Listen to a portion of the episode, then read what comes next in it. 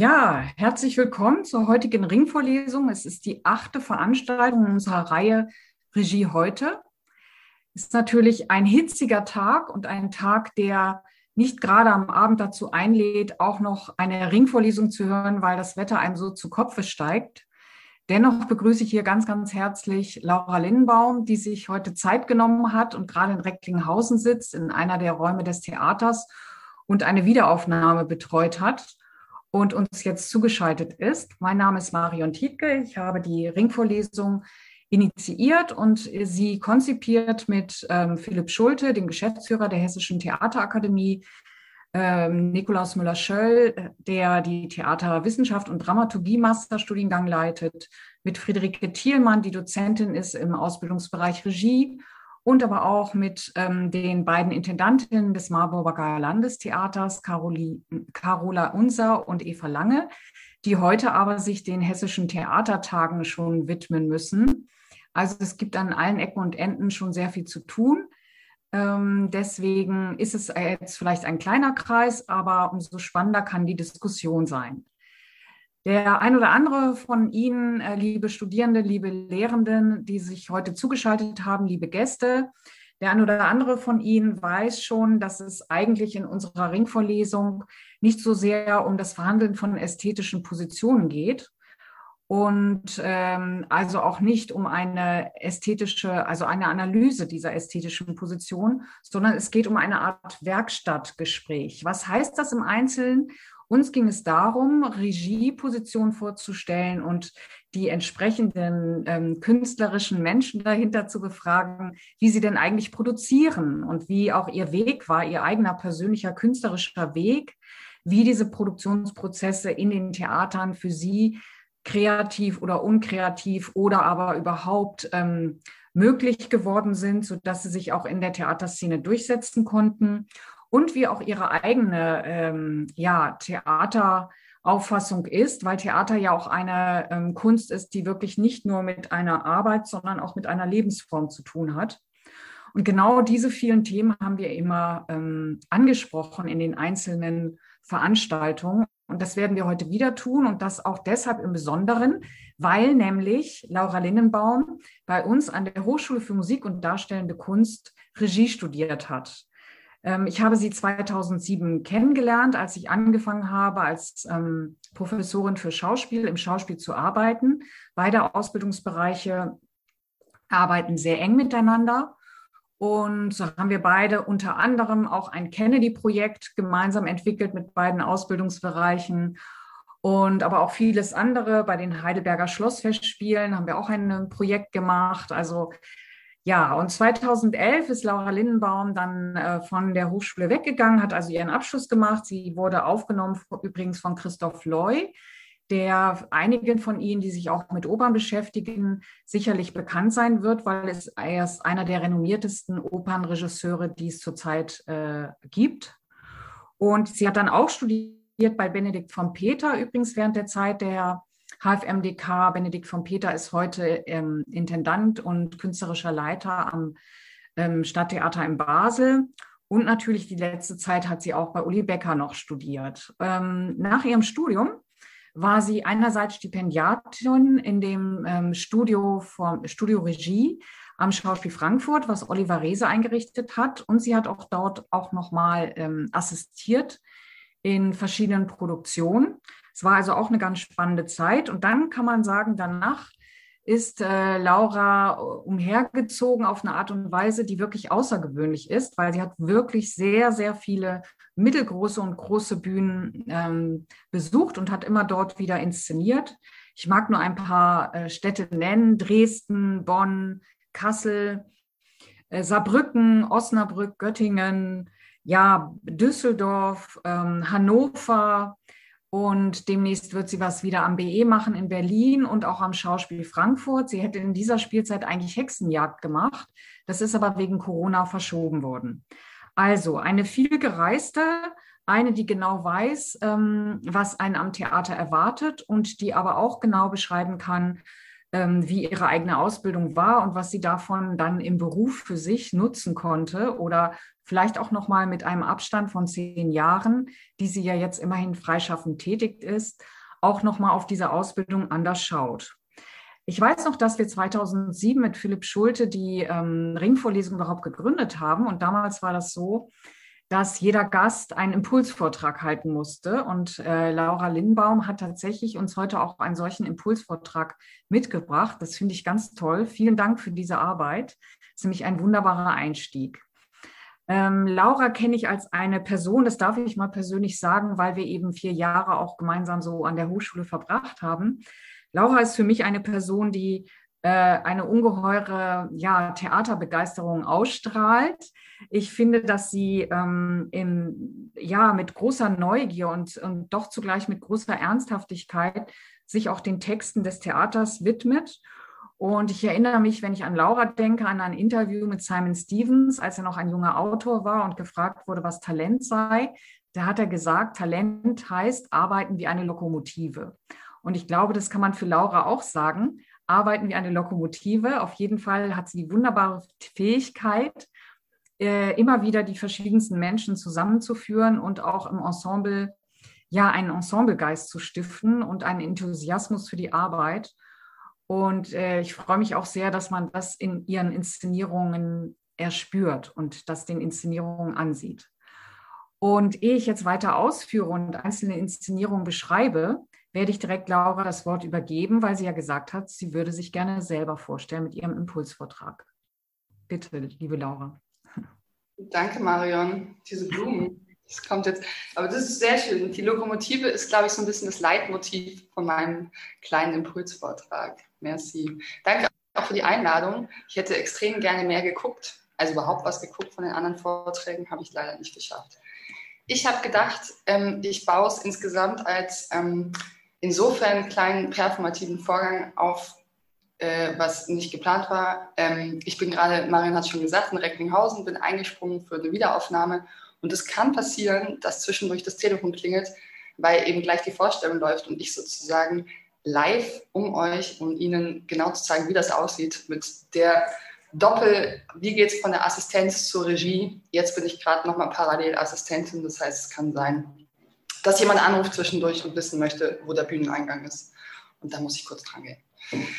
Jetzt hast du, Martin, liebenswerterweise meine Vita ganz kurz schon mal erzählt. Das macht es vielleicht leicht, weil ich habe den Vortrag so ein bisschen aufgebaut anhand der Vita, weil ich dachte, das Besondere ist wahrscheinlich bei mir, dass ich Alumni bin und dass man sozusagen relativ klassisch sieht, wie es sozusagen ins Studium, vom Studium über die Assistenz in den Regieberuf reingeht. Also deshalb dachte ich jetzt, ich mache es vielleicht ein bisschen knapper, aber ich habe auch nochmal, wir hangeln uns ein bisschen exemplarisch. Das ist das erste Mal, dass ich Keynote mache, aber es ist ganz simpel, sehr schön. Ähm, Marian hat schon gesagt, 2007 habe ich angefangen an der HFMDK zu studieren, habe innerhalb des Studiums meine erste bezahlte Regie gemacht. Das ist immer so, was ich nenne, wenn ich gefragt werde, seit wann ich inszeniere. Ich habe gedacht, ich zähle es danach, wo ich zum ersten Mal für die, wo es eine Arbeit war, weil wir im Studium viele Projekte machen alles. Habe äh, in Frankfurt mit Staffels Bruder meine Drittjahresinszenierung gemacht, die ja immer in Kooperation mit HTA-Theatern stattfindet. Äh, und habe da auch angefangen, ähm, Urlaubssemester zu nehmen, weil ich ab da quasi bis zu meinem Abschluss nicht mehr wirklich studiert habe. Das heißt, de facto, Marion, war ich von 2007 bis 2014 eingeschrieben an der HFNDK. Ich bin ein regelrechtes Urgestein. Habe dann ähm, ab diesen Urlaubssemestern eben zwei Jahre im Schauspiel Frankfurt schon innerhalb des Schauspielstudios äh, assistiert, was eine speziell bezahlte Assistentenposition war mit Inszenierungsverpflichtungen, konnte da pro Jahr eben eine, ein Projekt in der Box machen, ein Stück und so viel, wie es eben sich zeitlich ausgeht im Rahmen einer Assistenz und im Rahmen von Spielplänen äh, kleine Projekte nebenher gestalten. War dann kurz ein Jahr freischaffend und jetzt habe ich versucht, das so ein bisschen aufzubauen. Kann man eigentlich mit dem Cursor. Äh, es ist der klassische Weg von der Box in verschiedene andere Städte, in verschiedene andere Boxen äh, zu etwas kleineren Bühnen, etwas größer kleineren Bühnen, Kammern und dann, und das sieht man tatsächlich, ich war sehr fasziniert selber jetzt beim, als ich versucht habe zusammenzufassen, es sieht extrem glatt aus. Äh, bin nochmal zurückgegangen ans Schauspiel Frankfurt 2014, 15, weil dann das Regiestudio gegründet wurde, wo ich ein Jahr war und Arbeiten gemacht habe. Und dann bin ich 15, 16, seit 15, 16 jetzt wieder frei. Und da haben die ersten Zweitengagements gefolgt. Interessanterweise, darauf komme ich später noch zurück, jetzt kommt der erste Schritt sozusagen von den Boxbühnen äh, in die Kamerabühnen. Interessanterweise ist hier das, die ersten Kontinuitäten. Komme ich später drauf, weil natürlich, wenn ich 13, 14 freischaffen war, liegen zwei Jahre dazwischen, bis ich bei den Folgeaufträge hatte von den Häusern, wo ich da gearbeitet habe. Ähm, und dann komme ich gleich drauf noch, ist für mich ein wichtiger Punkt gewesen, dass ich in Chemnitz ein Theatertreffen äh, kuratiert habe, unentdeckte Nachbarn, äh, was sozusagen zum, zur zehnjährigen Aufdeckung des NSU äh, betroffenen Perspektiven nach Chemnitz eingeladen hat und da eben Theaterstücke gezeigt hat. Und im Rahmen haben wir eine Eigenproduktion gemacht. Und das war für mich extrem eine wahnsinnig tolle Erfahrung, wo ich dann später auch davor stand vor der Entscheidung, ob ich mehr in die Richtung gehen soll, sozusagen auf einer anderen Ebene Theater kuratierend, fördernd, da mehr Energie reinzustecken oder ob es mehr darum geht, selber Arbeiten zu machen.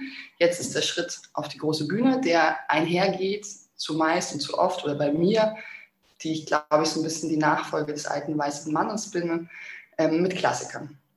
Und dann gibt es ja sozusagen wie viele andere Regien in längerfristigen Zusammenarbeiten, habe meine Teams, mit denen ich äh, weiterhin arbeite, bin gerade auch fest angestellt an einem Theater, was jetzt ganz glücklich war im Rahmen der Pandemie, wo bei mir, ich weiß es nicht, zwei Projekte auf Eis, drei verschoben, teilweise um zwei Spielzeiten, abgebrochen während der Proben zwei Stücke. Also ich glaube, so die Klassiker, was alle gerade hatten. Was eine interessante Situation ist, weil wir, glaube ich, alle Freischaffenden schon lange wissen, dass wir prekär sind, aber jetzt hat man es mal so richtig gespürt. Ich mache einen ganz kurzen Überblick über meine Arbeit, nur damit man sozusagen ein bisschen ein Gefühl kriegt und habe äh, vier oder drei Projekte ausgewählt, die sozusagen in vier verschiedene Richtungen gehen, in die ich ähm, Arbeiten machen kann und das Glück habe. Das eine ist eine Arbeit Heilige Johanna der Schlachthöfe im Theater Bonn. Ähm, Klassiker Brecht, was ich vorhin meinte, sozusagen mit, wo es dann so losging, dass ich regelmäßiger auf der großen Bühne war, ähm, wo man auch sieht, äh, das ist ein Bühnenbildner, Valentin Baumeister, mit dem ich seit fast acht Jahren in großer Regelmäßigkeit zusammenarbeite. Kostüme sind von David Gonter, den ich noch aus HTA-Zeiten kenne, weil er in Offenbach studiert hat. Und äh, Dramaturgie kenne ich aus der Assistenz. Äh, wir haben zusammen assistiert. Und ähm, nur irgendwie, jetzt hatten wir vorhin nochmal betont, dass wir es heute nicht über ästhetische Mittel hatten. Ich, ich zeige sozusagen vier verschiedene Richtungen. Ich fand jetzt selber nochmal interessant beim Raufdröseln. Man sieht eigentlich eine finde ich, Wiederholung von Mitteln, was mir so doll nicht bewusst war, dass man so eindeutig sieht, die Schuhe hier unten und auch gleich im nächsten Bild, glaube ich. Ich arbeite extrem gerne mit Mitteln von Figuren und leicht von Tanztheater und eben, das ist das Schöne an der Zusammenarbeit mit Valentin Baumeister, mit schlichten archaischen Bühnen. Und das ist nämlich der große Luxus an der großen Bühne. Ab da kann man sich langsam leisten, sowas zu machen. Das ist Bonn. Ähm, dann ein ganz anderes Projekt, was ich viel mache und was, glaube ich, auch relativ klassisch ist für junge Regien, ist die Uraufführung. Ähm, Homo Halal in Dresden in dem Fall. Hm. Ja, ich wollte noch was zur Uraufführung sagen, aber ich glaube, es führt woanders hin. Hier nochmal zur Wiederholung, also zu sagen, man sieht daran, dass ich mit einem festen Team arbeite. Die Bühne ist der gleiche Bühnenbildner, David Gonter ist wieder Kostüm aus der HTA und auch Jonas Englert, der das Video gemacht hat, äh, kenne ich noch aus HTA-Kontexten. Also das habe ich auch, ich arbeite mit einer Tänzerin, das ist das Schöne an der HTA, dass man aus verschiedenen Bereichen Menschen kennenlernt. Das zieht sich so durch und das ähm, ist bis heute sozusagen mein Kernteam. Dann ein ganz anderes Projekt, Kafkas Haus Saarländische Staatstheater ist eine äh, Text-Prosa-Collage, in dem Fall äh, hat das Haus, dazu wollte ich nachher nochmal kommen. Und auch hier sieht man wieder Bühne, ist der gleiche Bühnenbildner, Kostüme, wieder eine Kollegin, die ich aus der Assistenzzeit noch kenne, mit der ich auch seitdem kontinuierlich zusammenarbeite. Anderes Haus, anderer Kontext, anderes Projekt, wieder in Richtung Tanz und Puppe. Und dann dieses noch nur sozusagen als Erwähnung, das Theatertreffen als anderer Zweig, wo wir kuratiert haben und sozusagen genau hier ein eigenes Projekt über Beate, Uwe, Uwe, Selfie-Click. Das ist der Verfassungsschutz. Ähm, ich habe die Vita erzählt und Mario hat es mir vorweggenommen, aber ich hätte die Vita auch anders erzählen können. Ich habe 2007 angefangen, an der HFMDK zu studieren, wurde mit meinem Drittjahresprojekt eingeladen zum Körperstudio und habe schmerzhaft erfahren, dass, ähm, was heißt schmerzhaft? Es war lustig, weil ich dachte, man fährt hin und automatisch kommen Leute gucken. Aber natürlich wird da schon selektiert, zu welcher Hochschule Menschen gucken kommen. Das war mir nicht bewusst bis zum Zeitpunkt, wo bei mir nur zwei Leute saßen und am nächsten Abend zehn Leute. Das war sozusagen der erste Kontakt mit dem absoluten Wettbewerb. Dann habe ich ähm, in dem Übergang wo ich äh, angefangen habe zu pausieren im Studium, habe ich das erste Mal äh, die zweite Arbeit außerhalb gemacht für Heidelberg äh, in der neuen Intendanz und hätte fast meine Karriere unfassbar an die Wand gefahren, weil ich so einen totalen Flop gemacht habe mit den schlimmsten, krudesten Proben ever. Bin freischaffend gewesen und habe, als das erste Mal auf der großen Bühne war, ist ein bisschen trist, weil ich nicht weiß, wie man das anklickt, dass man sieht, sind sechs DramaturgInnen und Intendantinnen gekommen und mit allen war ich im Gespräch über eine Zusammenarbeit. Und nur eine ist was geworden, weil wir schon fix verabredet waren. Und alle anderen, die es gesehen haben, fanden es so untergründig oder so uninteressant, ich weiß es nicht, dass sich das relativ schnell verflüchtigt hat. Und ich glaube, bis auf ein Haus, wo wir dann Jahre später nochmal gesprochen haben, war es auch damit vorbei. Dann habe ich weitergearbeitet und musste in zwei Jahren Leute wegen Burnout aus Produktionen rausnehmen. Das war eine interessante Konstante und hatte ähm, jetzt vor zwei Jahren selber einen Bühnenunfall und mich entschieden, weiter zu proben. Ich dachte, das ist einmal kurz die Perspektive des persönlichen Scheiterns, weil sich der Lebenslauf immer so schön glatt liest. Oder ich hätte es auch anders nochmal erzählen können. Ähm, ich habe angefangen, an der HFMDK zu studieren. Ich habe, als ich pausiert habe, 2011, 12, ähm, ein, beim Eröffnungsfestival von Heidelberg äh, gearbeitet. Alle Regien, die beteiligt waren, ich glaube, waren acht Jungregien, haben 1000 Euro bekommen für eine komplette Inszenierung. Äh, parallel habe ich noch assistiert, das wollte ich eigentlich rauskürzen, während ich, ähm, ah, ich habe was vergessen, aber das kann ich dazu sagen. Äh, dann war ich Regieassistentin am Schauspiel Frankfurt dann bin ich freischaffend gewesen. Seitdem habe ich in 21 Städten gewohnt und gearbeitet. Ich habe fünf Jahre ohne Wohnung gelebt. Ähm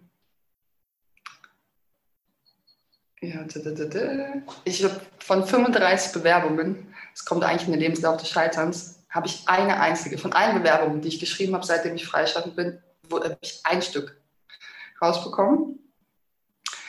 Äh, in meinem ersten Jahr als Freischaffende lagen alle Gagen zwischen 2.500 und 3.500 Euro. Ein Jahr später habe ich Gender Pay Gap zum ersten Mal verstanden, als ein Kollege quasi das Dreifache bekommen hat für genau den gleichen Beruf.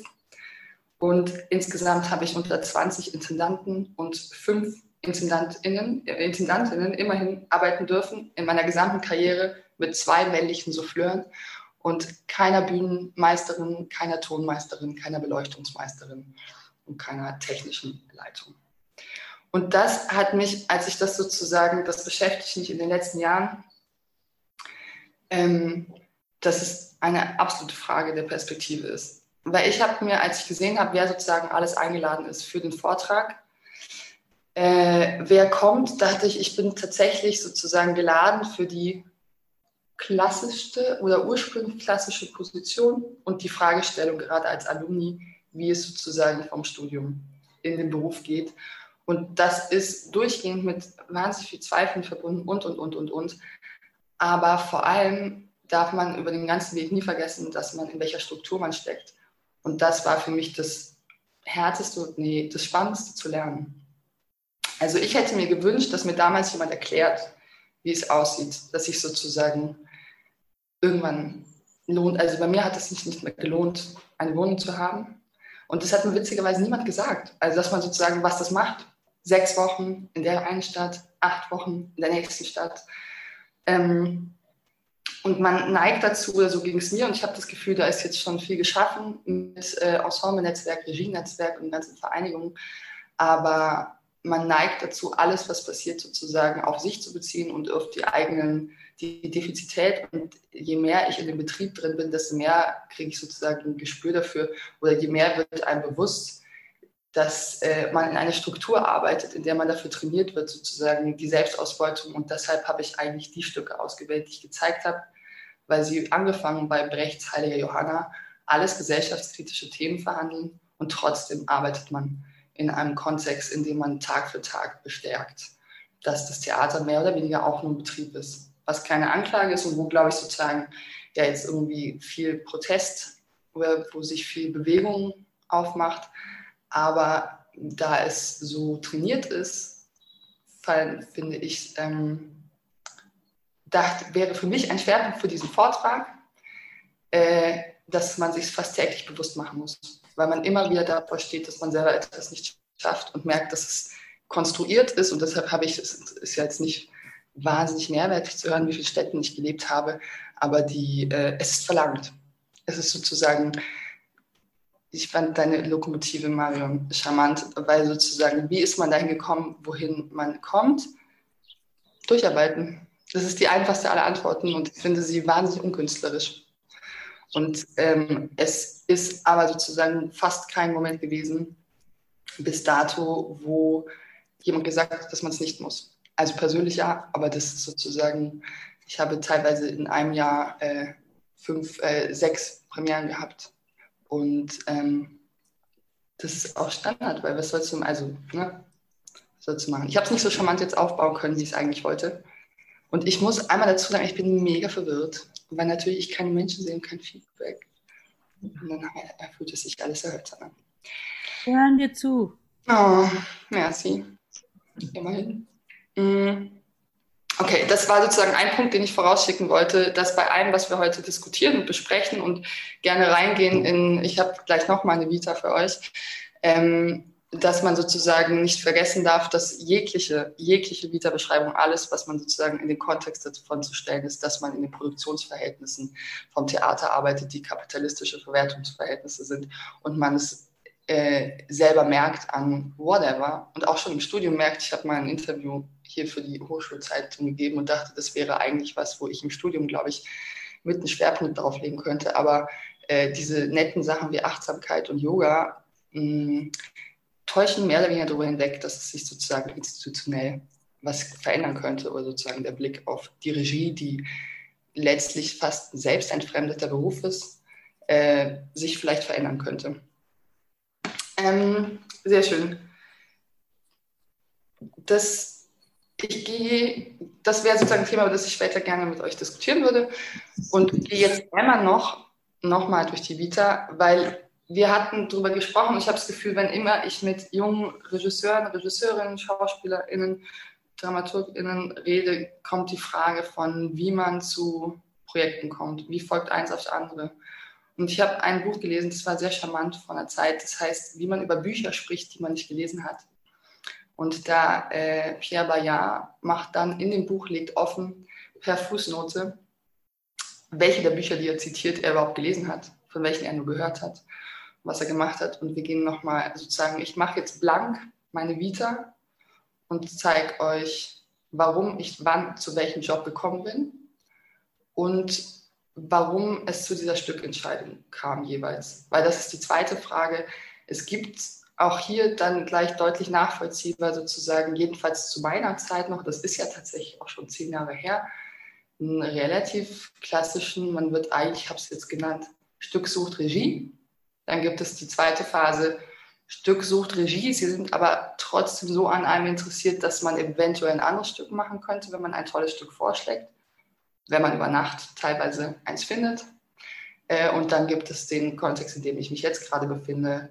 Regie und Haus suchen gleichzeitig, gemeinschaftlich, ein Stück, die kennen schon Arbeiten, die ich gemacht habe, kommen daher auf äh, Stückvorschläge oder interessiert schlagen konkret etwas vor, weil sie sich das vorstellen können. Und ich komme auch mit meinen Stücken, äh, die ich gerne machen würde. Kleine Fußnote, Tipp.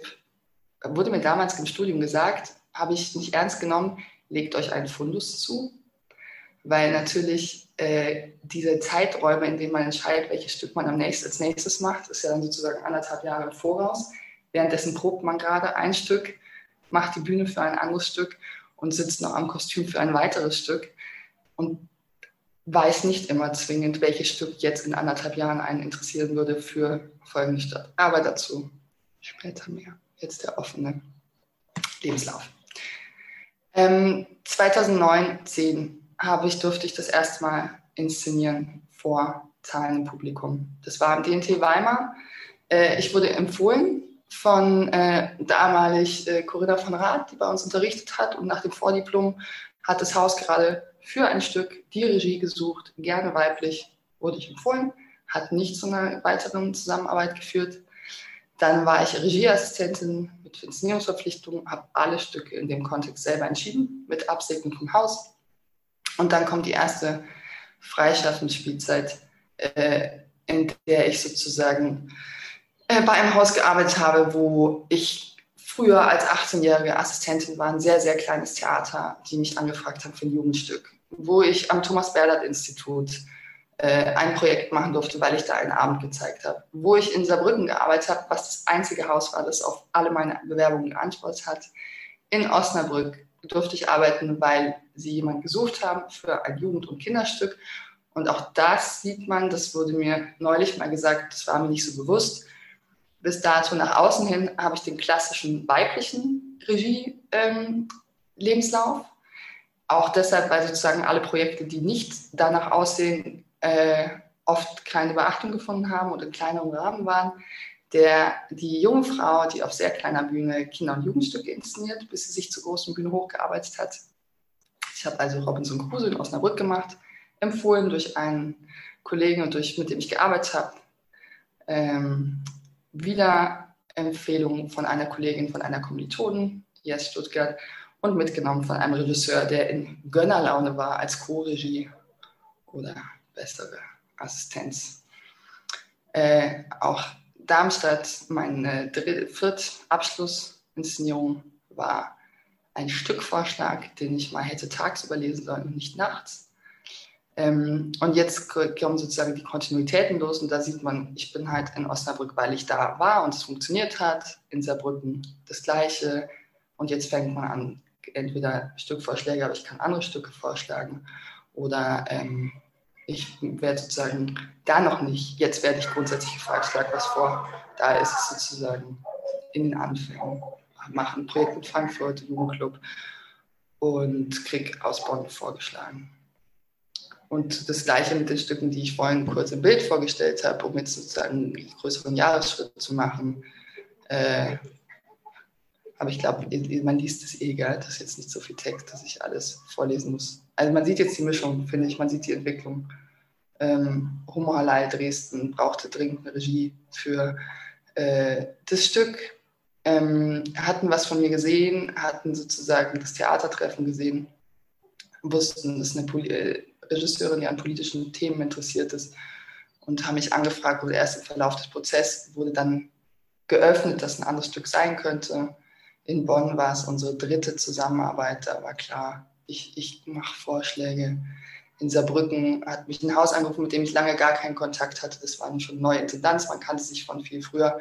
Und ich habe das tatsächlich zugesagt wegen des Stoffs, weil es mich total gefreut hat, Kafka machen zu dürfen. Und endlich nach vielen, vielen Jahren, das sieht sich jetzt alles nicht uraufgehoben, was wirklich ein eigenes Feld ist, äh, mal wieder Prosa und Collage und das machen zu dürfen, was ich im Studium wahnsinnig gerne gemacht habe und seitdem fast die Kammer großen Bühnen, weil das sozusagen, äh, ich bin so ein bisschen je älter man wird, desto mehr merkt man, für was man gebucht ist. Ähm, sowohl von der Ästhetik, äh, auch wenn man Spielpläne sieht, als auch von welches Publikum, wie. Also, das war jetzt extrem spürbar im ersten Lockdown, dass bei mir langsamer die Aufträge weggebrochen sind, weil, also meine Deutung, ich glaube, ich liege richtig, weil der Klassiker auf der großen Bühne, wo die Schulklassen reingehen, nicht das erste ist, was verschoben wird. Und das ist sozusagen, deshalb war ich sehr erfreut, in Saarbrücken ähm, eigene Collage machen zu dürfen, was ich tatsächlich vermisst habe in den Jahren davor. Ja, und jetzt sind wir da, wo wir sind, habe ich schon gesagt. Und vielleicht über die Magie der Stückfindung einen kleinen Exkurs. Es klingt nämlich so wahnsinnig charmant, finde ich, wenn man sagt, man schlägt ein Stück vor im Haus. Und ich habe das, glaube ich, ich weiß nicht, ob noch jemand dabei ist, ich glaube, ich habe das schon erzählt, als ich bei diesem Alumni ähm, oder irgendwie äh, Kolloquium Regie kurz erzählt habe. Ich finde, es ist immer so ein bisschen, als würde man von einer sehr großen Mindmap mit allen Stücken möglich und dann auch noch Prosa möglich und was man so hat und Themen sitzen und kriegt dann so mehr und mehr mit, was das Haus gerade braucht oder was sozusagen. Also, was wurde in den letzten, teilweise jetzt bei mir geschehen, da geht es schon hin in die 15 Jahre. In dem Fall konnte ich ein Stück nicht vorschlagen, weil es der Protagonist aus der Stadt gespielt hat. Und das will halt keiner mehr sehen, auch 15 Jahre später nicht, weil das war halt, das ist halt der Star der Stadt. Dann hast du eben, wie lang ist, wie dicht ist es äh, ran, dass es schon mal gemacht wurde? Was ist in den, im Umfeld der anderen Städte? Was wird gezeigt? Was hat man drumherum im Spielplan? Ist es auch Klassiker? Ist es neue Dramatik? Ähm, sind wir zweimal irgendwie im russischen Kulturkreis? Äh, gibt es eine Schauspielerin, einen Schauspieler, dem versprochen wurde? Das sprechen sie dann nicht so direkt aus, aber das merkt man dann im Verlauf. Okay, es muss also eine, ein männlicher Protagonist sein, der in dem Alter ist, weil wir haben versprochen, aber nächstes Jahr bist du dann dran. Also ne, es läuft jetzt nicht so, dass es so hintenrum ist. Ähm, aber das sind natürlich alles Erwägungen, die mit reinspielen. Mm, und dann kommt erst ganz am Ende sozusagen, dass man, finde ich ganz schön, manchmal gefragt wird, dass du interessierst dich für den Stoff, aber glaubst du wirklich, das ist dein dein Stil kannst du. Und finde ich ganz schön im Laufe der Zeit, dass ich dachte, nee, die Art von Texten liegen mir überhaupt nicht. Und so schrinkt, dann schrumpft diese große Wand der möglichen Stücke, wo man alles machen könnte, auf so einen kleinen Kreis von, okay, ich brauche drei Frauen, es muss auf jeden Fall Frauen das sein, weil darum sind, das darf auf gar keinen Fall. Und das ist sozusagen der freie Prozess der Stücksuche. Ja. Marian, du wünschst dir bestimmt, dass ich noch ein Mini. Ich kann auch aufhören zu reden, übrigens, wir können uns auch unterhalten. Ich hätte so. Was, was, was, was, wolltest du fragen? Was wolltest ich du wollte fragen? Das, aber das äh, flache Hierarchien, aber ich finde, das können wir auch so im Gespräch. Genau. Also was mich äh, als erstes mal interessieren würde, wäre dein, du hast vorhin gesagt, Regie ist eigentlich ein selbstentfremdender Beruf. Entfremdet, nicht entfremdend. Kannst du das nochmal ausführen? Ja, meinst? weil genuin ist es nicht. Genuin finde ich, weil jetzt habe ich so viel über Strukturen gesprochen, ist es nach wie vor einer A, der tollste Beruf und zweitens ist, geht es schon nach wie vor darum, dass, gut, dass du es fragst, ich finde, in all dem, was ich aufgedröselt habe, wollte ich eigentlich sagen, es ist total, in welchem Gefilde man versucht, sozusagen seine eigene Ästhetik und Sprache und das, was man zu erzählen hat, sozusagen aufrechtzuerhalten. Und das ist ja Regie. Nur die Prozesse des Regieführens haben eben so wenig von dem Zeitaufwand und dem Organisationsaufwand und die Art und Weise, wie Stücke abgenommen werden, mit dem künstlerischen Prozess zu tun. Also allein die Tatsache, dass ich tatsächlich fast noch nie ein Stück gemacht habe und nicht parallel zwei intensiv vorbereiten musste, hat überhaupt nichts mit dem Eintauchen in einen Prozess zu tun. Auch das, was ich gerade versucht habe, mit den Stücken aufzudröseln, ist ja nicht, dass man sozusagen mit nur seiner Idee kommt und frei und frank und dann kommen ja noch Schauspieler und Schauspielerinnen, was ja ein schöner Reibungsprozess ist, aber sozusagen die Produktionsverhältnisse für diese Stadt äh, also es sind dann so, da muss man sich ja nicht dran halten, aber ähm, auf keinen Fall Nackte auf der Bühne, weil dann ist das Abo-Publikum weg. Oder, ähm, also man ist so eingeplant und es ist so absurd, finde ich, dass sozusagen diskutiert wird, Regie, aber warum hat so und so das jetzt wieder so und so gemacht? Oder man ist in Dispositionen einge, eingespannt, die einfach nichts mit dem eigentlichen künstlerischen Schaffen zu tun haben. Vielleicht können wir kurz den Bildschirm wieder stoppen, wenn du nichts mehr zeigst, weil dann Ach, sehen wir die anderen wieder. Entschuldigung. Aha. Gut, super. Dann sehen wir nämlich auch die anderen. Und zwar würde ich jetzt kurz allen Teilnehmern sagen, dass sie natürlich auch durch ein C im Chat ähm, sich zu Wort melden können.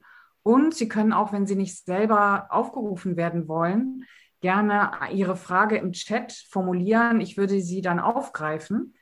Ähm, jetzt zunächst mal würde ich noch ein, zwei Fragen selber stellen wollen, weil äh, mich auch noch mal interessieren würde, du hast jetzt sehr viel über Theaterleitung gesprochen, die dann eigentlich mit einer gewissen Erwartung an dich herantritt oder auch in den Endproben in deine Produktionen geht und da wahrscheinlich auch noch mal das eine oder andere sagt. Wie sieht es denn mit der Theaterkritik aus? Also inwiefern äh, hat dich auch Theaterkritik beeinflusst? Inwieweit ähm, hast du auch zu spüren bekommen, wenn die Kritiken schlecht sind, kommen, sind die An Angebote noch knapper etc.? Ja, ich, darf, ich mache einen ganz kurzen Vermerk Theaterleitung, weil ich habe versucht, dass sozusagen, ich finde, das sind nicht, ähm, die Theaterleitungen unterliegen den gleichen Strukturen wie ich. Ne? Also die transportieren mir nur was sozusagen und die sind, man hat auch das Gefühl, durch die, die sind so genötigt, Auslastungszahlen zu achten das wird dann sozusagen schon gepuffert weitervermittelt teilweise. Äh, Kritiken, ich habe jetzt erst letztes Jahr aufgehört, sie zu lesen endlich. Und das ist wahnsinnig schön, weil man sich aus den SMS, die man bekommt, neue Kritiken basteln könnte, die viel witziger klingen. Ähm, ich, es, ist, ich, es ist nicht leicht. Es wäre schöner anders. Ich finde, es, es gibt Kritiken, die ich äh, ich kann sie leider immer nach, nee, ich kann sie nicht immer nachvollziehen. Ich finde es wahnsinnig schwer. So kurz nach dem Prozess und ich finde, Theater ist ein Prozess. Äh, und ich finde auch Kritik innerhalb vom Theater geht, obwohl alle den gleichen Vorgang durchmachen, selten davon aus, dass man sozusagen sucht und dieser Satz äh, try again, fail better existiert nicht und Kritiken können einen schon schwer runterziehen und ich habe ich hab sozusagen meinerseits den Kükenschutz verloren. Das war relativ spürbar, die Zäsur. Von junge Regie versucht zu, oh Gott, die Lindenbaum. Deshalb lese ich jetzt auch nicht mehr. Und gibt es denn ein Haus, von dem du sagen würdest, oder wäre das ein Wunsch von dir, in einem Haus kontinuierlicher zu sein, um endlich diesen Reisezirkus aufgeben zu können? Das ist das Ende von einem, ich habe jetzt vor drei Jahren oder so, weiß ich nicht, habe ich tatsächlich auch so mit den Theatern kommuniziert, dass ich keine neuen Häuser mehr angenommen habe. Und jetzt bin ich mit drei respektive vier Häusern in der Kontinuität, die sich teilweise abwechseln und versuche auch jetzt von sechs auf drei Produktionen runter. Und das hat so viel Mehrwert, weil man mit Menschen zusammenarbeitet, die man kennt, nicht immer neu beweist. Ich bin übrigens Regisseurin, anknüpft an schöne Arbeitserfahrungen, schon alleine, dass man sich als Stadt kennt. Das ist ein totaler Vorteil. Also, ja, das war mir. Das Schaus Schauspielhaus, äh, Schauspiel Frankfurt, ne? Berliner. Ensemble. Berliner Ensemble, Düsseldorf. Hannover und Düsseldorf. Und Dresden. Also fünf Häuser. Ja. Mhm. Ja, das hat was. Aber ist auch schräg, wenn man sozusagen einen Flop, was ich an einem Haus gemacht habe, und man kommt wieder, ist natürlich okay, Girl, beweis dich mal. Was war das denn? Also das wäre natürlich dann luftiger, woanders zu starten. Aber das war schon, das ist mir schon aufgefallen, finde ich schon auch als Frau. Also ich habe, schön wie du es beschrieben hast, ich habe es echt, ich arbeite wahnsinnig gern mit Spielern und Spielerinnen und habe immer so richtig so Team, tolle Teams. Und trotzdem gibt es diesen Widerstand, dass du als junge Frau macht ja, also als junger Mensch ins Theater reinzukommen, ist natürlich eh auch nochmal, klar wird das abgeklopft aber sich immer wieder neu zu präsentieren, war zahlig. Würdest du denn sagen, das ist tatsächlich ein großer Unterschied, von welcher Schule man kommt? Also ich meine jetzt Hochschule, wo man den Abschluss gemacht hat. Oder ist es nicht etwas, was sich dann ziemlich schnell im Beruf äh, vermischt? Und dann ist es eigentlich nicht mehr gefragt, von welcher Hochschule man kommt. Das ist eigentlich nur zu Anfang so bei irgendwelchen, das merken wir auch immer beim Schauspielschultreffen. Da wird noch ein Wettbewerb gemacht, von welcher Hochschule man kommt. Aber spätestens eigentlich, wenn man das erste Engagement hat und auf der Bühne steht, fragt niemand mehr, von welcher Hochschule kommst du denn ja. eigentlich? Ich finde, dass man es sieht. Also erstens stimme ich dir komplett zu. Und das hatte ja, hat auch nichts, das sind ja teilweise zum Beispiel im Regiebereich lag es ja allein daran, dass sozusagen die Regie jahrelang nichts gezeigt hat. Also es bilden sich ja, je weniger man sich sehen lässt, desto mehr Vorteile bilden sich über eine Schule. Äh, ich finde, dass man aus der, in der Regie, kann ich sagen, von meinen Körperstudioerfahrungen sieht man die Schulen in den Arbeiten noch. Auch die Stadt, was die Stadt, wie die Stadt prägt, was man für eine Guckerfahrung hat. Also ich fand Wien und Berlin zum Beispiel spannende Kontraste damals. Aber es verläuft sich niemand, niemand interessiert sich dafür und wertet es noch oder sortiert es ein, wo man studiert hat. Hm. Auf der anderen Seite, ähm, ich bin ja eine extrem große Freundin vom Assistieren weil ich finde, die Vorteile von dem Betrieb von innen auswendig zu kennen, dass man sozusagen dann als Regisseurin auf Disposition sitzt und nicht denkt, wie ich es von anderen jungen Regien mitbekommen habe, denen ich assistiert habe, die wollen mich verarschen, sondern denkt, ah, okay, das ist die Haus, das ist die Mechanik und man kann es relativ schnell aufdröseln. Und da wiederum ist nicht eine gute Entscheidung, allein deshalb, weil es so zentral liegt. Also es fährt auch mal aus Versehen jemand vorbei, denkt, was mache ich heute Abend und landet in der Box. Oder kann abreisen nach einer Premiere. Das sind, da ist die Entscheidung, glaube ich, prägnanter, als hm. dass jemand sich erinnern würde, oh, Havelika, warum? Hm. Ja, verstehe. Ja. Würdest du denn sagen, dass deine Theaterästhetik und dein Versta Theaterverständnis sich schon in der Ausbildung ähm, angelegt hat. Also du hast ja gearbeitet und arbeitest immer noch mit Leuten, die du im Studium kennengelernt hast, dein Bühnenbildner zum Beispiel. Und ähm, würdest du sagen, ja, da ist eigentlich schon meine Sicht auf Theater entstanden oder womöglich hast du es sogar schon vor dem Studium geahnt, gewusst? Und ähm, wie, ja, wie hat sich das entwickelt? Oder ist das wirklich ein Learning by Doing? Ähm, sowohl als auch. Also ich finde, die Unterrichte, die ich so sehr geschätzt habe, äh, die waren alle sehr darauf fokussiert, aus uns jeweiligen StudentInnen das rauszuholen, was uns interessiert. Bei mir waren es damals auch schon die klassischen Texte und die Liebe zur Sprache und das ist jetzt so freudvoll, dass ich das viel machen darf. Äh, und da habe ich mich sehr gefördert und aufgehoben gefühlt an der Schule. Gleichzeitig Luxus, dieser absolute Luxus, HTA zu sein. Du hast ja kurz erzählt, dass ich ähm, so viele verschiedene Professoren hatte. Dadurch konnte ich so viel, habe ich meinen Stundenplan selber gebastelt und war halt wirklich viel im Tanz, war bei Hans-Dieß Lehmann, habe im Schauspiel viel mehr Unterrichte gemacht, als es im Lehrplan vorgesehen war und so viel lernen dürfen im Schauspielunterricht. Ähm, ich glaube, da konnte ich schon nach meinem Interesse auswählen und die Uni hat mir sozusagen. Und dann habe ich jetzt selber beim Vorbereiten des Vortrags, finde ich, sogar auf meiner Homepage. Und also ich meine, jetzt Inszenierungen anzugucken, die man damals verschickt hat auf DVD, ne? das ist echt grauslig. Und ich finde, man sieht, wie wir uns als Team weiterentwickelt haben. Also, und das auch, als dann der neue Bühnenbilder dazu gekommen ist, wie wir eine Ästhetik gefunden haben, die wir jetzt sozusagen auf verschiedenen Ebenen, die jetzt unsere ist und die wir aber sozusagen in der Größe gefunden haben für uns.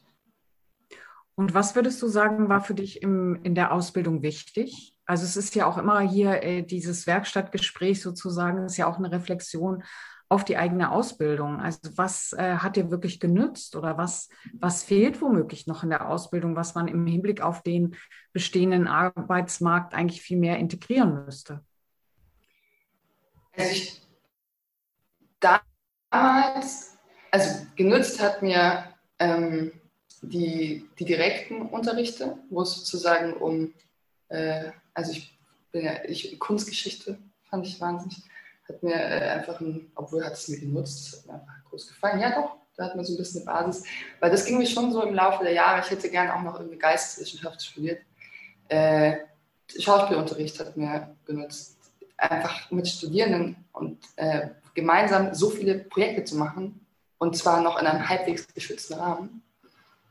Ähm, und ich glaube, alles, was jetzt, was mir krass der Gründe, warum ich ähm, angefangen habe, früher weg bin, um zu assistieren. Und was ihr jetzt, glaube ich, alles noch mit aufstellt, mit performativen Formaten, da würde ich auch am liebsten nochmal studieren. Und mir hat krass gefehlt, dass, wenn jemand sagt, das so sieht so ein bisschen die Realität aus später. Hm. Jetzt haben wir hier eine Frage im Chat von der Hanna Kullas. Und zwar, gibt es für dich einen künstlerischen Unterschied in der Inszenierung von Jugend- und Erwachsenentheater? Also war das auch schon beeinflusst durch das Studium oder kam die Inszenierung des Jugendtheaters nur deshalb, weil du halt nicht so viel Auswahl hattest, äh, zu arbeiten? Darf ich dazu ergänzen, dass ich das auf keinen Fall despektierlich meinte, nur weil es ein klassischer äh, Lebenslauf ist. Im Gegenteil, also ich habe später nochmal äh, die wilden Kerle inszenieren dürfen. Und als ich den Intendanten traf, haben wir uns eine Stunde über Richard Drei und Merkberg unterhalten, was mich interessiert. Und ich habe nach einer Stunde gesagt, aber ich dachte, ich darf den Kerl machen. Also es gibt für mich ästhetisch keinen Unterschied und auch überhaupt nicht am Arbeitsaufwand. Es gab beim Arbeiten gibt es, ähm, fand ich die Entlastung, dass es nicht dreimal durch die Mangel gedreht sein muss, damit sozusagen der Feuilleton befriedigt ist, sondern dass man auf der Bühne auch ganz schlicht von sich mögen, nicht mögen, in all seiner Differenziertheit und sich bei den wilden Kerlen ist besonders dankbar, auf die rüberhauen erzählen darf. Äh, aber ich, ich, finde, der Arbeitsaufwand für die Spielenden bei Kinder- und Jugendtheater ist meistens tausendmal höher und die SpielerInnenqualität und die Arbeitsqualität mit meiner Lieblingsproduktion, auch die ich gesehen habe, sind Kinder- und Jugendstücke.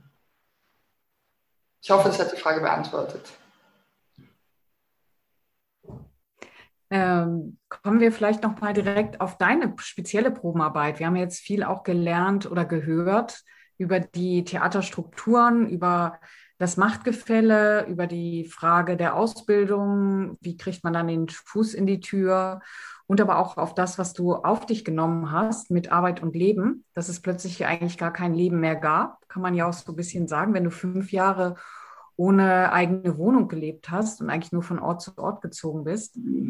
Ähm, da stellt sich für mich die Frage, da musst du ja in den Produktionen die Energien gewonnen haben, überhaupt äh, den Job nicht aufzugeben, sondern dabei zu bleiben, weil du ja auch vieles andere verzichtet hast. Mhm. Und da wäre für mich die Frage, was gibt dir immer wieder die neue Energie? Also das da weiterzumachen, trotz all dieser Widerständigkeit, die du auch erfahren hast. Aber ist es nicht spannend, Marion, dass ich auch mich, weil das stimmt, das war jahrelang, habe ich immer gesagt, ich würde, ich, ich könnte das gar nicht, so viele Nächte nicht schlafen, wenn das nicht so toll wäre. Es ist so toll. Und dass das einerseits sozusagen das Herz und auf der anderen Seite der Satz ist für, ja, aber ich mache diesen Job so gerne. Das ist absurd. Also ich liebe ein, oder nee, ich habe mich auch unterbrochen, weil ich bin nach wie vor der Meinung und der Hoffnung, dass Theater etwas im Menschen verändern kann.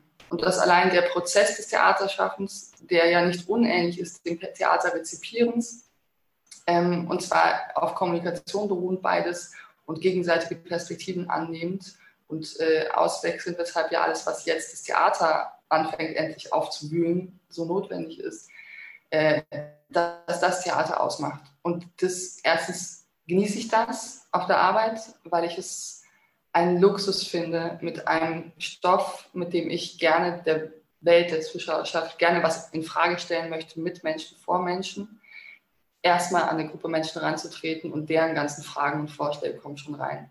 Also meine Arbeitsweise ist schon angefangen, glaube ich, eben das war das Schöne im Studium, dass man halt mit Menschen das sagt, ey, wollen wir das und das machen? Ja, lass probieren.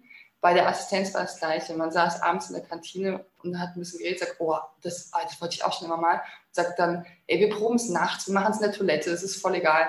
Also es gibt so viele Projekte, die ich gemacht habe, die halt versucht waren, sich mit äh, äh, äh, auseinanderzusetzen gemeinsam. Und dieses, ähm, das musste ich jetzt lernen, dass sich das verändert mit der großen Bühne, weil die Erwartungshaltung, der Druck wird anders, auch für die Spielenden, die können da nicht mit dem Versuch landen. Aber ich finde, das ist der Luxus, dass wir uns künstlerisch oder mit Kreativ oder mit Fantasie oder miteinander eben rumspielen, ausspinnen und, und versuchen, Verhältnisse bloßzulegen, aber auf eine fantasievolle Art und Weise. Äh, das, ich liebe das, ich finde das so schön. Ich glaube, das prägt vor allem die, die Arbeitsweise der flachen Hierarchie und ähm, sieht man hoffentlich auch in den Arbeiten selbst. Und ähm, ist es dann so, dass du inzwischen auch, wenn du sagst Häuser und Regie sucht Stücke, dass du inzwischen auch so einige Schauspieler hast, wo du und Schauspielerinnen, wo du sagen würdest, ja, mit denen zusammen kann ich genau das entwickeln, weil die eigentlich äh, meine Kreativität auch nochmal besonders wachrufen. Ja. Also es ist immer ein kollektiver äh, Arbeitsprozess, der ja nicht nur am Schreibtisch zu Hause stattfindet, sondern der ja eigentlich auch äh, in einer Arbeitsgruppe stattfindet. Und da ist genau die Frage, ist das eigentlich möglich, dass, dass du sagst, ja, ich habe jetzt bestimmte Schauspieler oder ich habe bestimmte Teamleute, mit denen zusammen arbeite ich an den Stücken? Ja, ich mache den Durchruf mal kurz aus. Oder ja. komme ich noch durch?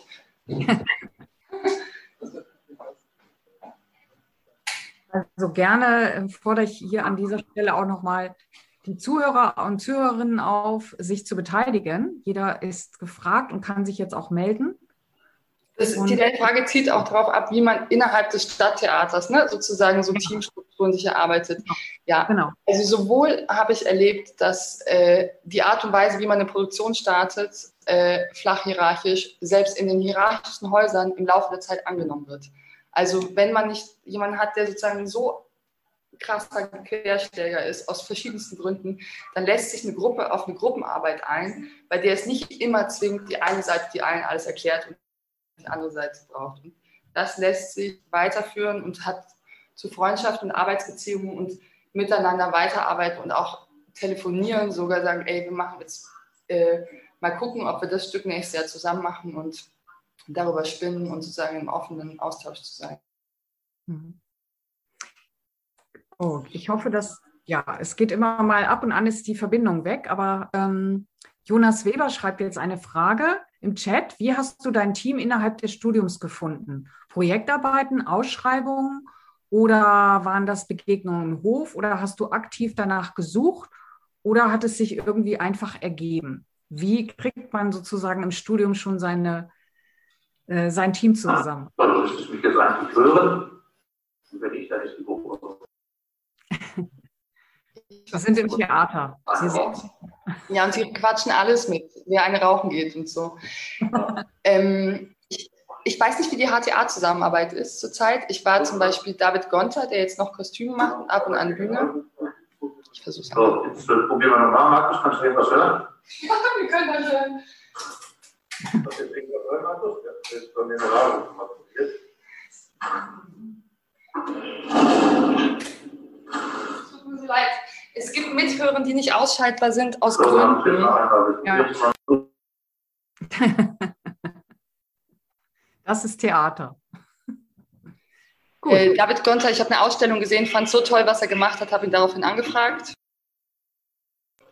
Äh, ich wollte unbedingt mit der Tänzerin arbeiten. Jemand hat mir einen empfohlen, die unbedingt jemand gesucht hat, der mit jemandem, der Theater macht, arbeitet. Lili Michalovic, immer noch Zusammenarbeit. Mit anderen habe ich, war ich nur angefreundet, wir haben später gearbeitet. Und der Bühnenbildner Feinteam, mit dem ich so viel arbeite, da war ich beim Studentenprojekt in, ähm, in Salzburg und habe gesagt, ich glaube, wir brauchen eine Bühne. Und dann haben die alle gesagt, ey, Walli, sprich den mal an. Und ich habe im Treppenhaus gecasht für das Studentenprojekt und er hat sein Studium nicht abgeschlossen, weil wir seitdem auf der großen Bühne zusammengearbeitet haben.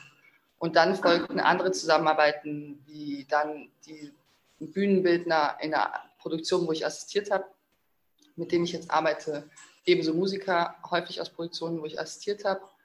Und jetzt fange ich gerade an, äh, nochmal neu zu gucken, weil wir als alle seit zehn Jahren ja fast arbeiten äh, und habe mich nach Empfehlungen geguckt und explizit zum Beispiel Frauen angeschrieben und die kennengelernt und sozusagen gucken auf der Bühne und Spaß daran, Team zu erweitern.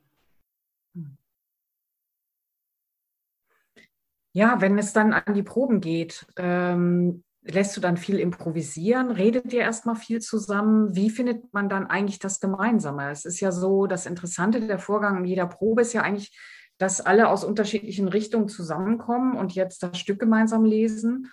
Man hat äh, die grobe Skizzierung eines Konzeptes durch dieses Bühnenbild und Kostüme und die Textfassung. Aber dann kommt man sofort in die Situation zu sagen, wie geht es denn jetzt los? Wie beginnt man den ersten Schritt auf der Probe? Ähm, ich finde, das ist sozusagen, ich empfinde es immer so, als würde man, man hat sich ja schon dreiviertel Jahr, ein Jahr, anderthalb Jahre mehr beschäftigt mit dem Stoff als der Rest, mit dem man dann zusammenarbeitet.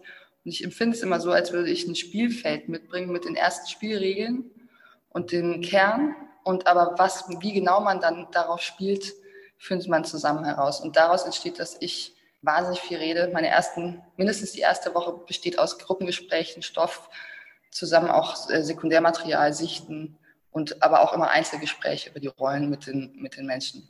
Und was ich aber auch mache, ist die Leute, mit denen ich arbeite, vorher gucken, fahren, selbst als ich noch ganz klein war und sozusagen treffen, persönlich kennenlernen, dass sie immer wissen, sie sind gemeint und äh, ich sie schon kennenlerne und ahne, in welche Richtung auch ihre Interessen gehen. Ich glaube, so. Mhm. Mhm. Und wenn du dann eine Szene probierst, ist es eigentlich so, also wir beide, wir kennen ja zum Beispiel Andreas Kriegenburg, du hast bei ihm assistiert, ich habe einige Dramaturgien bei ihm gemacht.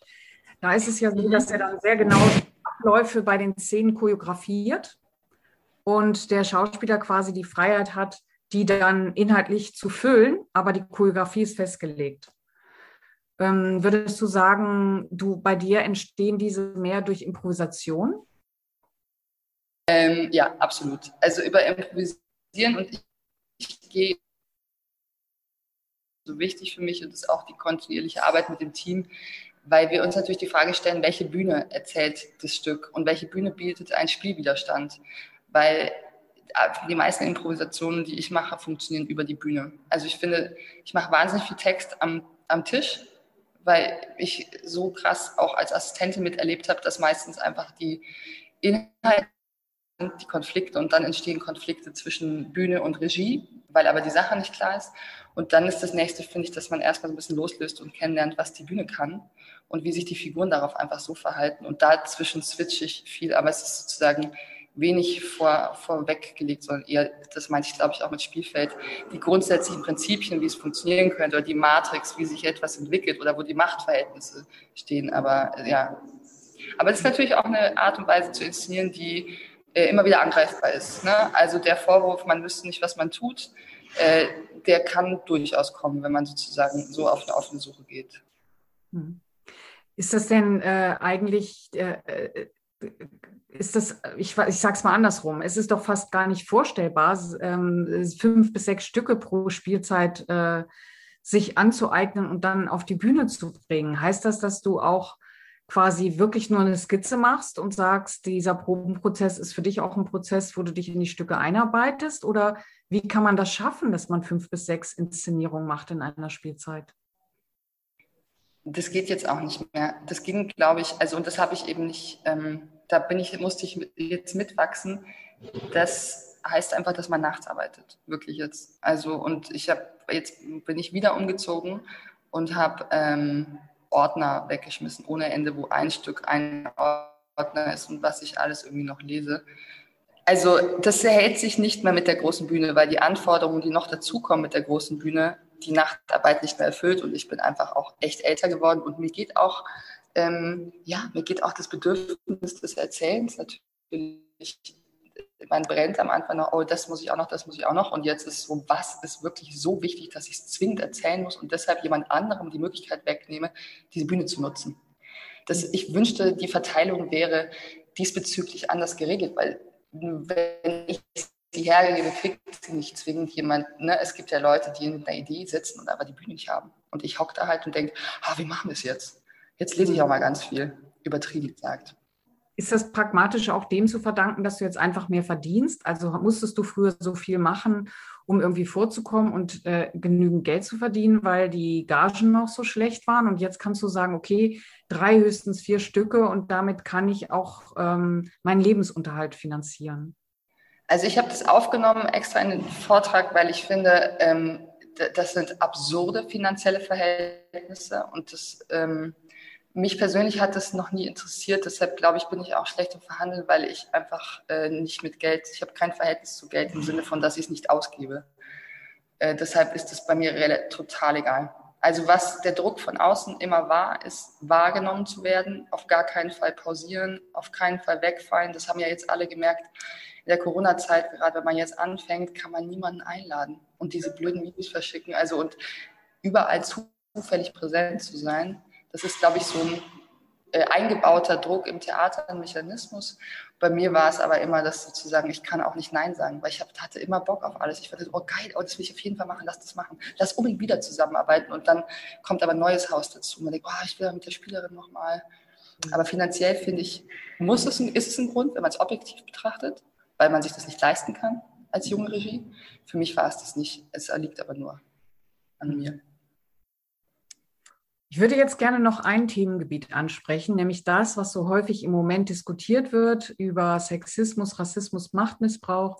Du hast das ja von den Strukturen so ein bisschen schon erzählt, aber es ist ja auch die Frage im Raum, was kann man auf der Bühne noch präsentieren? Was darf man noch repräsentieren, besser gesagt? Und da wollte ich dich fragen, ob du solche Diskussionen auf der Probe auch kennst oder ob es doch dann die Probe für dich so ein Safe Place ist, wo das eigentlich dann doch ähm, mit flacheren Hierarchien und äh, mit einer größeren Reflexions- und Kommunikationsbereitschaft erst gar nicht zu diesen Grundsatzdebatten kommt. Das wäre ja absurd, weil dann hätten wir die Sache schon abgeschafft, wenn wir gar nicht selbst bei flachen Hierarchien heißt es wahrscheinlich nur, dass man anders darüber diskutieren kann. Ja, genau, das meinte ich. Raum findet, ne? Also äh, selbstverständlich nicht, ähm, nicht in dem Ausmaß, dass sozusagen eine Produktion, aber als wir jetzt, wir haben uns zum Beispiel beim zerbrochenen Krug entschieden, am Ende eine ähm, Vergewaltigung auf der Bühne zu zeigen eine ähm, skizzierte Vergewaltigung, ne, eine künstlerisch umgesetzte und nicht sozusagen keine nackten Personen und so weiter. Und das war sowohl für uns im Probenprozess eine ganz lange Diskussion und ist auch immer wieder, und das haben wir sehr bewusst entschieden zu tun, ist dann immer wieder diskutiert worden bei Publikumsgesprächen ähm, und ist, fand ich für mich nochmal interessant, auch was so Triggerwarnung betrifft, als es gestreamt wurde im ersten Lockdown ja, mir ist es naiverweise erst dann richtig bewusst geworden, weil ich selber den Link einer Freundin geschickt habe und während sie ihn guckte, mir auffiel, dass sie dringend eine Triggerwarnung bräuchte. Mhm. Und sie hatten, ich habe sie aber nicht mehr telefonisch erreicht. Und dann dachte ich, ey, wir müssen da weniger leichtfertig mit umgehen, weil natürlich weiß man bei Kleist, dass aber die Entscheidung, es auf die Bühne zu bringen, ist nochmal eine andere. Hast du es gehört? Ja, das ja. haben wir gehört, genau. Ich wollte nicht, das ist so schlimm. Also ähm, ich würde gerne jetzt nochmal öffnen für die, ähm, ja, für die Studierenden. Vielleicht kommt ja auch noch eine Frage, die wir jetzt noch nicht gestellt haben und die aber auch unbedingt beantwortet werden sollte. Gibt es Fragen an Laura?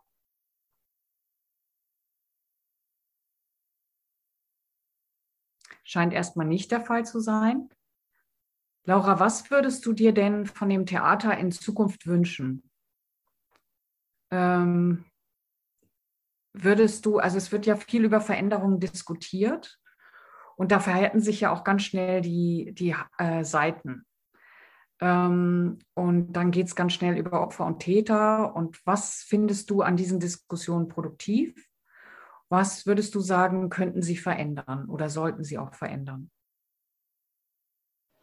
Ich, ich glaube, ich würde grundsätzlich sagen, dass es sozusagen ähm, immer wieder Gefahr läuft, in Diskussionen die strukturelle Ebene zu verlassen und zu, zu wie du es auch gerade benannt hast, in Täter-Opfer-Beschreibungen, die für die Einzelfälle wichtig sind, aber da sollte es eben nicht verharren, dass man es größer strukturell denkt. Weil ich habe das Gefühl, ganz viele von dem, was ich jetzt auch erlebt habe, merkt das Theater selber gar nicht mehr, dass es ähm, in welchen, welchen Produktionsmechanismen es ausgesetzt ist und was für einen Rahmen das bietet für eben Diskriminierung, sexuelle Übergriffe und das. Und ich glaube, dass man das nicht aus der Welt schafft, wenn man nur Personalien ändert und nicht ähm, überlegt, wie das ist die Frage, werde ich öfter gefragt. Ich finde es echt eine der total schwierigen Fragen. Ich gehe total einher mit den ganzen Debatten und merke nur immer wieder, dass sie mich dann, wenn sie sozusagen zu personell wird oder da festharrt, wie ihre eigene Debatte verpasst.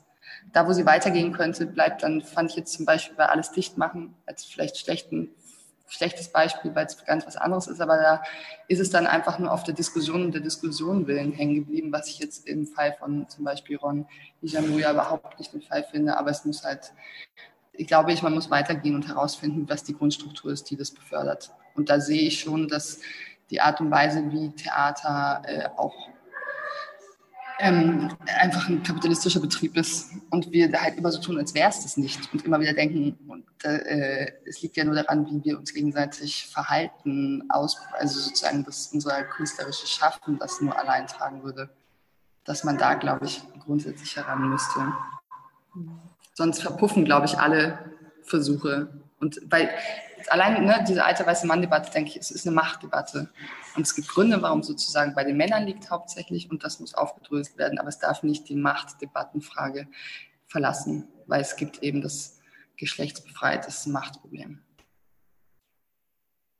Ja, also das heißt eigentlich, dass ähm, die Kulturpolitik in die Verantwortung gezogen werden müsste, die Theater eben in ihren Erfolgen nicht nur nach Auslastung und Einnahmen zu beurteilen, oder? Also, oder was wäre diese veränderte Struktur, die man sich wünschen würde? Ja, ich hänge da irgendwie selber noch. Ich habe jetzt neulich darüber nachgedacht, dass sozusagen, ich komme dir, du wirst jetzt keinen konkreten Punkt von mir hören, weil ich hänge dann immer so, ich habe mich gefragt, die Inflationsrate zum Beispiel, die wird am Theater ja gar nicht ausgeglichen. Aber nee, also ich glaube, dass man sozusagen, dass gerade am Theater Konflikte ausgetragen werden, die gesamtgesellschaftlich sind. Und es ist wichtig, dass an dem Ort, wo es stattfindet und wo es öffentlich ist und wo das Theater auf der Bühne darüber diskutiert und hintenrum eben viel zu langsam was verändert, dass es da aufhört und bewegt. Ähm, wenn aber nicht zum Beispiel zum Thema Diversität die Hochschulen die hätte, es war irgendwie, hat sich vor zehn Jahren schon angekündigt. Oder wenn ich jetzt höre, wer wann wo abgelehnt wurde. Oder wenn ich merke, wer hat überhaupt Zugang zu Theater. Wer sieht denn die Stücke? Also ich finde, ähm, und in welchem gesellschaftlichen Rahmen findet denn der Sexismus statt? Das ist ja nicht nur, weil irgendwie Theaterleute sich gerne anfassen, sondern es findet ja überall statt. Also ich glaube, dass die, ich, ich kann darauf keine konkrete, ich frage mich das ja jeden Tag. Die Theater, ähm, ich weiß es nicht, ich glaube, dass Leitungsebenen nicht One-Man-Shows sein dürften, weder One noch Man. Äh, ich glaube, dass definitiv sich gefragt werden muss, wie wird der, das Theater sozusagen ein Stadtraum und nicht eine elitäre Verarbeitung. Davor hängen wir seit Ewigkeit. Ich kann das, ich weiß es nicht. Ich kann es nicht klug noch eine Frage dazu. Äh, noch eine Frage dazu. Zum Beispiel ist es ja so, dass die Produktionszeiten auch in den Jahren, in denen ich am Theater jetzt schon bin, das sind jetzt 30 oder sogar schon fast ein bisschen mehr, die haben sich ja enorm verkürzt. Also ich weiß noch, als ich angefangen hatte, hatte man so zwölf Wochen Produktionszeit. Das hat auch was damit zu tun, dass eben die äh, Produktionen mehr von ihren Ergebnissen her betrachtet werden und da muss es dann nach sechs Wochen äh, fertig sein und äh, das Ergebnis ist dann wichtig, was dann eben die Zuschauer generieren soll. Würdest du denn für deine eigene Arbeit sagen, du würdest dir eigentlich auch wünschen, mehr Produktionszeiten zu haben? Oder ist gerade diese sechs Wochen intensive Zeit in ihrer Begrenzung auch eine künstlerische Herausforderung? Also mit anderen Worten, man könnte ja auch die Theaterarbeit ja als Arbeit am Widerstand beschreiben, ja, dass man permanent in irgendeinem Widerstand sich abarbeiten ja, muss und dann kreativ wird. Ja. aber danke. Das ist, glaube ich, genau das Missverständnis, dass du es jetzt sozusagen so plastisch mir nochmal aufbereitet hast, was ich versucht habe, am Anfang zu beschreiben. Man hat das Missverständnis, dass man sozusagen künstlerisch sich aufreibt. Boah, ich habe die ganze Nacht dran gesessen und ja. so. In diesem Zeitraum, in dem sozusagen noch bei deiner GP, die am Vormittag stattfindet, damit abends zwei deiner HauptdarstellerInnen bei einer anderen Vorstellung groß spielen, das ist kein künstlerischer Widerstand, sondern das ist sozusagen Arbeitszeit und Verwertung. Und ich glaube halt, ich, deshalb habe ich, bekomme ich so ein Stottern, weil ich glaube, dass die Theater das sozusagen nicht aus einer Willkür heraus entscheiden, sondern dass diese Strukturen sich entwickelt haben und sozusagen wie in eine Art von Management, Produktionssystem gelandet sind, wo die Theater glauben, sie halten ihre Leute nicht, sie kriegen, die, kriegen die Auslastungszahlen nicht. Aber der Effekt ist, der dann aber künstlerisch verpackt wird unter, ja, weil wir die Stücke jetzt irgendwie schneller und kerniger machen oder mir auch jemand sagt, die Regisseure wollen so kurz proben, denke ich, ja, weil die eben auch versuchen, irgendwie ihren Fuß auf Land zu kriegen. Es ist komplett unkünstlerisch. Es werden mehrere Wochen Prozess abgeschnitten, die, mit der man sich etwas wirklich erarbeiten, wirklich packen könnte und nicht, äh, ich finde die schönste Zusammenfassung, habe ich von einer Tänzerin gehört, am Theater ähm, sucht ihr nach Lösungen und beim Tanz arbeiten wir an Problemen. Und das ist sozusagen ab Day One, wenn man es nicht von sich fernhält, versucht man ein fertiges Produkt herzustellen, weil man Angst vor dem hat, jetzt ganz drastisch formuliert, wo man am Ende nicht landen könnte. Und das hat schon was ja, mit dem, was du beschreibst, zu tun. Und da fallen dann, glaube ich, allerhand Druckmechanismen drunter, die ihre Kanäle in den unschönsten Formen, die wir gerade diskutiert bekommen. Ich würde an dieser Stelle nochmal in die Runde fragen, wer eine eine Anfrage, eine Beschreibung, eine Nachfrage an Laura hat, möge sich doch bitte jetzt nochmal melden. Das ist die letzte Runde, die letzte Chance sozusagen. Ich merke jetzt, sehe jetzt keine Fragen im Chat.